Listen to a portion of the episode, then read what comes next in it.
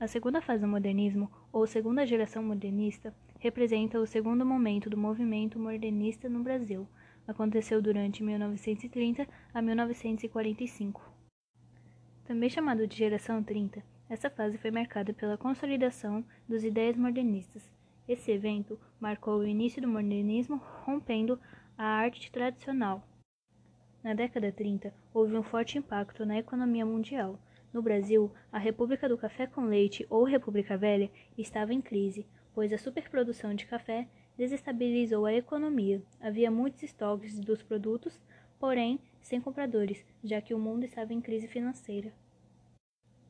Algumas características da segunda fase do modernismo foram influência do realismo e romantismo, nacionalismo, universalismo e regionalismo, realidade social, cultural e econômica, valorização da cultura brasileira, influência da psicanálise de Freud, temática cotidiana e linguagem coloquial, uso de versos livres e brancos.